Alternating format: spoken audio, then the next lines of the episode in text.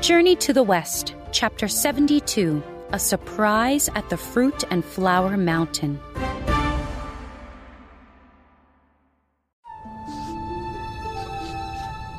Wukong went straight to Mount Potalaka.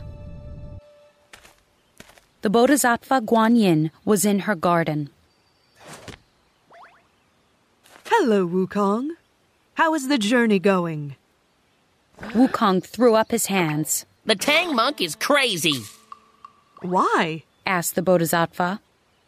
He told me to leave. Said the monkey. He was mad because I was going to hurt some robbers. Guanyin frowned. It's wrong to hurt people, Wukong. You know that. I hurt demons all the time, said Wukong. That's different, said Guanyin. Demons are evil, and you're doing a good thing when you get rid of them.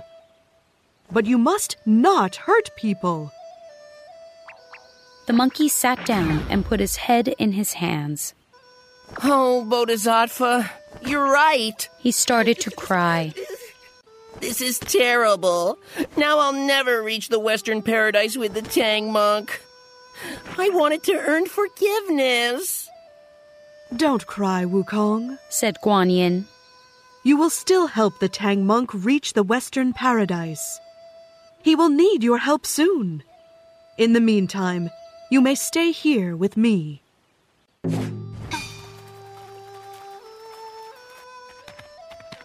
Bajie dropped the bags. Uh, let's rest here, he said. I'm starving. The Tang monk climbed down from his horse and stretched. The horse drank from a stream while Bajie looked in a bag. We're out of rice, said the pig. We'll have to beg for food somewhere, said Wu Jing. He looked at the monk. Master, you wait here while Bajie and I find a village. The monk's two companions flew off. The monk sat down in the grass next to the road and closed his eyes. He had nearly dozed off when he heard a voice. Master! It was Wukong. The Tang monk glared at the monkey. Why are you here, Wukong? The monkey fell to his knees. I'm begging you, please let me join you again. No, said the monk. You're evil, Wukong. You can't go to the Western Paradise with me. Now leave before I recite the tight headband spell. The monkey was furious.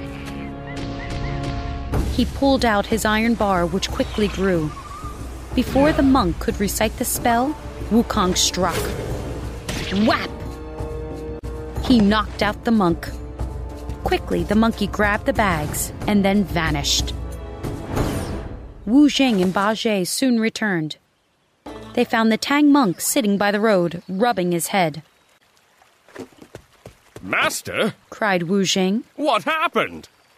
Where are the bags? asked Bajie, looking around. Wukong returned, said the Tang monk. He begged me to let him join us again. I said no, and then he attacked me. That's terrible, said Wu Jing. That rotten monkey. Bajie stomped his foot. We can't let him get away with this. He probably went home to the Fruit and Flower Mountain. I'll go there and deal with him, said Wu Jing. Bajie gave Wu Jing directions to the Fruit and Flower Mountain. When Wu Jing arrived there, he found Wu Kong near the waterfall. Wu Kong! shouted Wu Jing.